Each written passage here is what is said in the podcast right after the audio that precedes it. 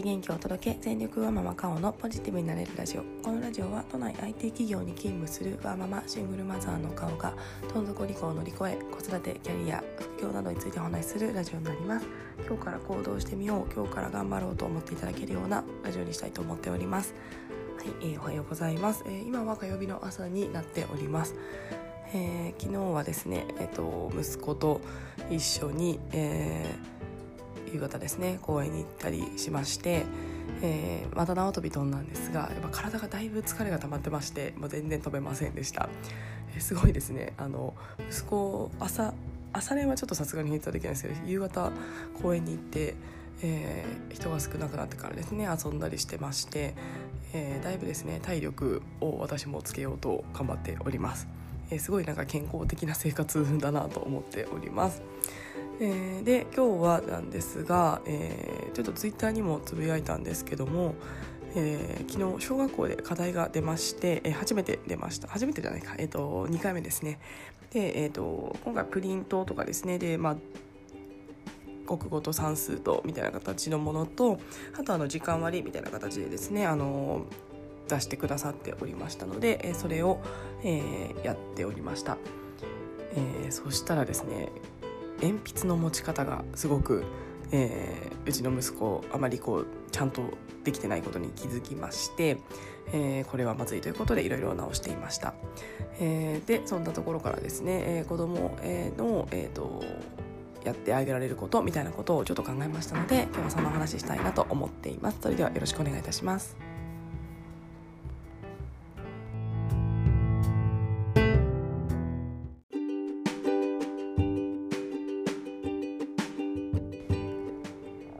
はい、えー、我が家は、えー、息子はですね今小学校1年生なんですけども、えー、大体ですね漢字小3ぐらいまでの漢字はなんか全部じゃないんですがなんとなく知っていたりとか、えー、あとは本をすごく読んでいるのであの本を読むのもあの読むのだったら結構難しい漢字とかも本に出てきて言えば読めたりしますなんか博物館とか、えー、あとは図鑑とかえー、なんかそういったですね息子が好きそうな単語っていうのはなんとなく読めてるみたいです。で、えー、あと算数は、えーと、繰り上がり繰り下がりがなんかちょっと怪しいんですけども、まあ、一応ですねあの足し算引き算がある程度できていて、えー、あと 100+100 は200とかですね、えー、なんかざっくりしたものは一応できていたりします。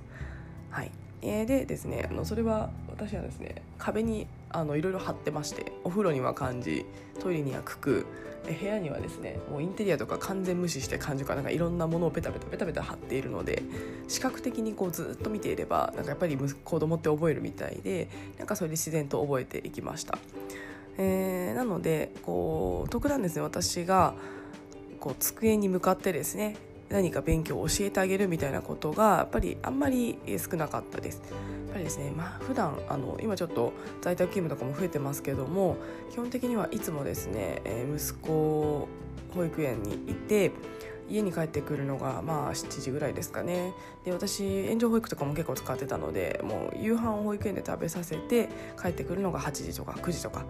えーまあ、9時はあんまないですけど8時とかのことも、えー、結構あるような生活をしておりました。えー、なのでですね家で何か息子がやっていることを見る見てあげることってほとんどなくてで土日はですね土日であの息子は虫が大好きでお外外遊びが大好きなので結構ですね朝から夕方までずっとお弁当持っておにぎり持ってずっと公園にいるみたいな生活を結構していましたので2人で机に向かって何かをするっていうことをあまりせずに、えー、過ごしてきました。えー、でですねこう今回課題が出ましてまあ、なんかですね、まあ、最初だしちゃんと見てあげようかなと思って。最初はですねあのママが仕事してる間にやっといてとかあの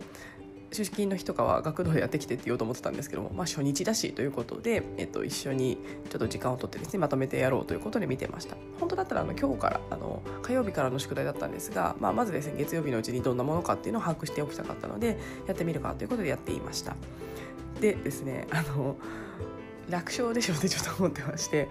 あの初めての宿題なので、まあ、ちょっと表現も悪いですが、まあ、どうせですねなんか「あ」とかから始まるんだろうなとか、えー、数字とかもですねあの1とかから始まるんでしょうぐらいのちょっとあのちょっと嫌なお母さんなんですけどあんまりですね期待もせずに見ていました。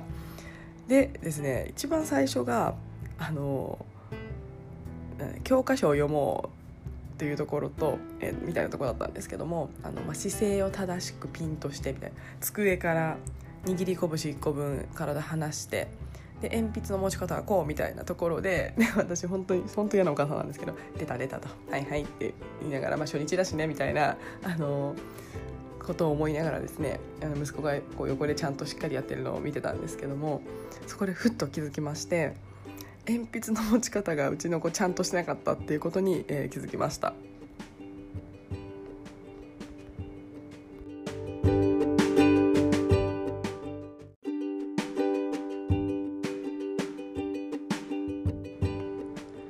はい、えー、私もですね小さい頃なんかそんな持ち方だったのを、えー、親に、えー、直してもらった先生に直してもらった記憶があるんですけどもあのきちんとした持ち方って人差し指と親指が重ならないんですよね。えー、ただあの人差し指をこう親指がですねこうなんて言うんでしょうかぶせてしまうというかそんな持ち方を息子はしていまして、えーまあ、ちゃんとした持ち方は私一応ある程度できているのでその私からするとめちゃめちゃ書きにくそうだなみたいな持ち方をしていました。えー、ただですねまあなんかそれで息子慣れてしまっていて大体何歳ですかね？3歳ぐらいからなんか興味を持って色鉛筆とか2歳ぐらいからかな？あの持ったりしていると思うんですけどもそこからですねなんかちゃんとこう正してあげたことがなかったのでやっぱその持ち方に慣れてしまっているようでした。であこれはまずいということで、えー、持ち方こうだよというのを教科書を見つつ私がずっとですね横で横でこう書いている息子に「指指」って言いながらですねずっと指導をしており指導というかあの教えておりました。えー、いろんな育児本あの過去何冊も何十冊も読んできたんですけども、まあ、そこはですね、まあ、その勉強みたいなところを書いてある本には大抵ですね持ち方ちゃんとしなさいっていうのは書いてあります。えー、やっぱりですねこう奨励されてる持ち方って、と、書くのに一番こう疲れない持ち方らしくってぱりですねこれからどんどんどんどん勉強していく中で手が疲れたっていう理由でやっぱりやれなくなってきてしまう子もいるそうです。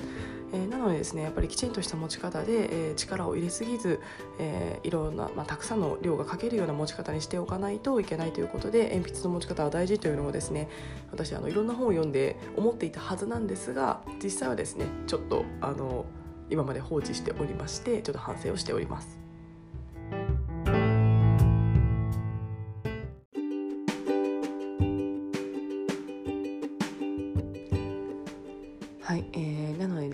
し今ポッドキャスト聞いてくださっている方々で、えー、お子さんがまだ3歳とか4歳とかのお子さんがいらっしゃいましたら鉛筆の持ち方見てあげてほしいなと思っています。えー本当にですね癖づいちゃうんですよね、まあ、うちの子まだ小1なのでまだまだ大丈夫だと思うんですけども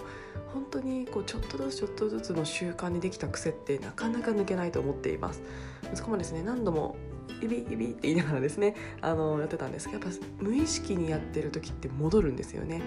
なのでこれは私この、えー、在宅でいらいる時期とか子供を見てあげられる時間が多い今の時期に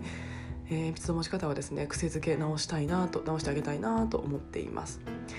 えー、でですね、まあ、今ですねあのコロナの影響で、えー、子供といる時間っていうのは私もだいぶ増えたなと思っています。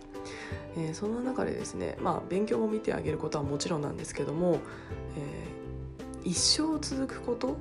を、えー、無意識に息子が、えー、できることやらやることっていうのをこうですね、まあ、正してあげるというかちゃんとしたものにしてあげたいなあげられる時間にしようかなと思っております。鉛筆の持ち方も合わせてですねあのお箸の持ち方も、えー、なんかですねやっぱり毎日バタバタとですねご飯もですね何て言うんでしょう栄養を取得するためだけのものみたいな形で毎日生活してしまっていたなと思っています。ですね最近はあの本当に早い時間に一緒にゆっくり夕飯を食べたりとかえー、お昼ご飯食べたりとかっていうような生活が、えー、できてますのでふとですねお箸の持ち方こう意識してなかったんですがパッと見てたところ幸いですねお箸の持ち方は、えー、だいぶですねあの綺麗というかちゃんとした持ち方だったのであ良かったなと思っています。ただですね結構左手をそのままなんて使わずにこう椅子にかけて片手だけで食べるみたいな食べ方を結構してしまっているので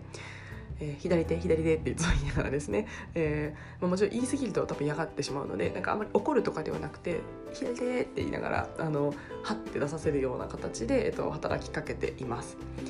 えー、あとはですねあの言葉遣いですねあの、まあ、私も気をつけるようにしてるんですけどもあまりこう綺麗な言葉をやっぱり使ってほしいなと思ってましてこれってやっぱ言葉遣いって無意識なんですよね私正直ですね言葉遣い綺麗じゃなくて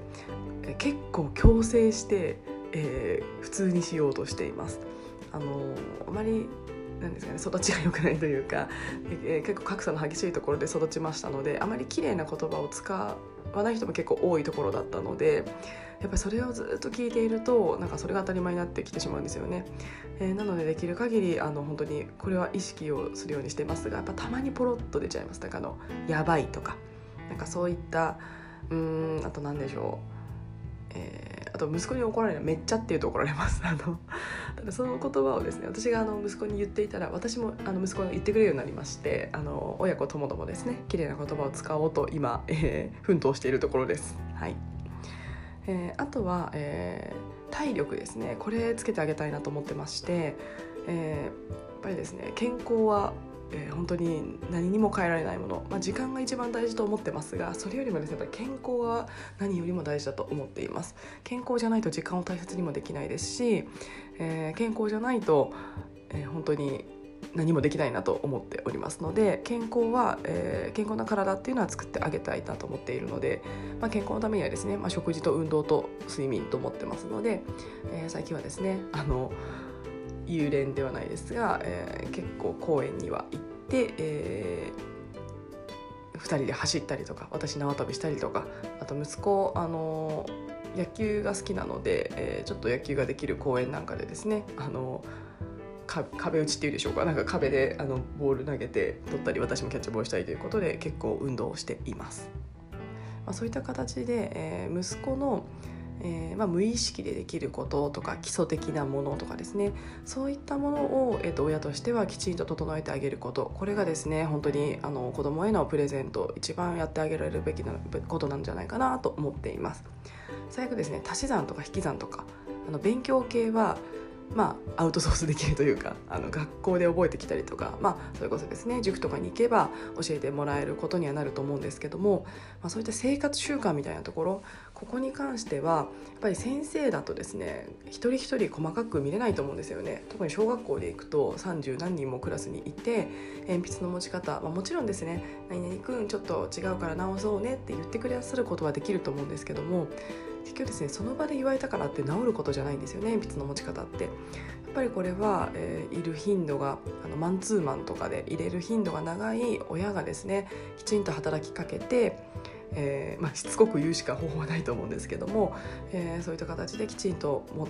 鉛筆の持ち方がちゃんとできるようになるまで、えーと優しく伝えてあげることっていうのが大事だなと思っています。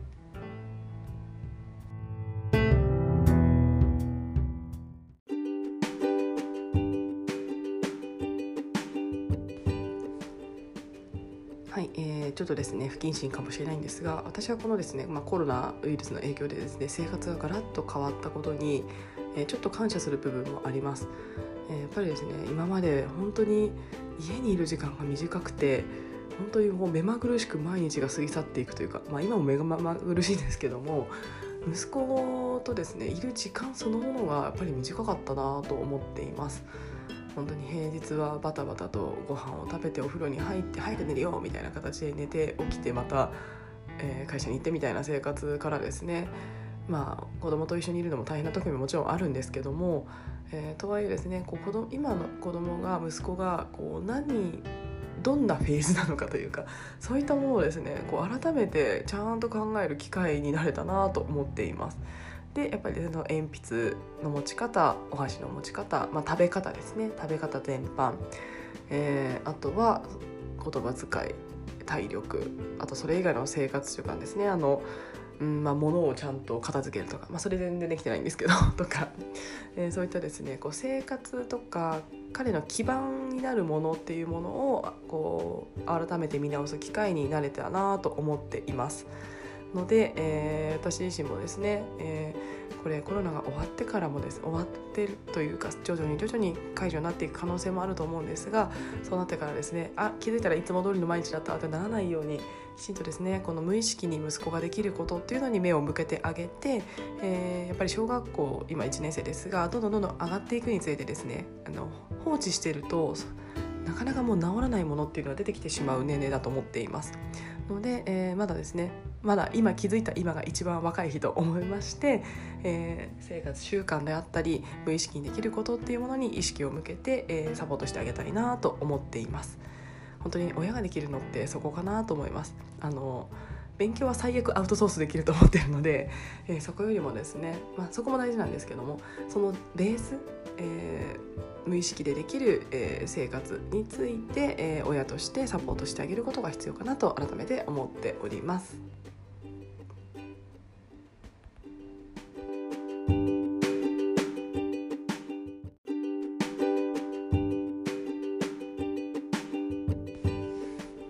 はい、えー、ではですねちょっと急に暑くなってきまして、えー、体力を奪われがちですが、えー、体には気をつけてですね、えー、今週も乗り切っていければなと思っております。それでは今日も聞いてくださいましてありがとうございました。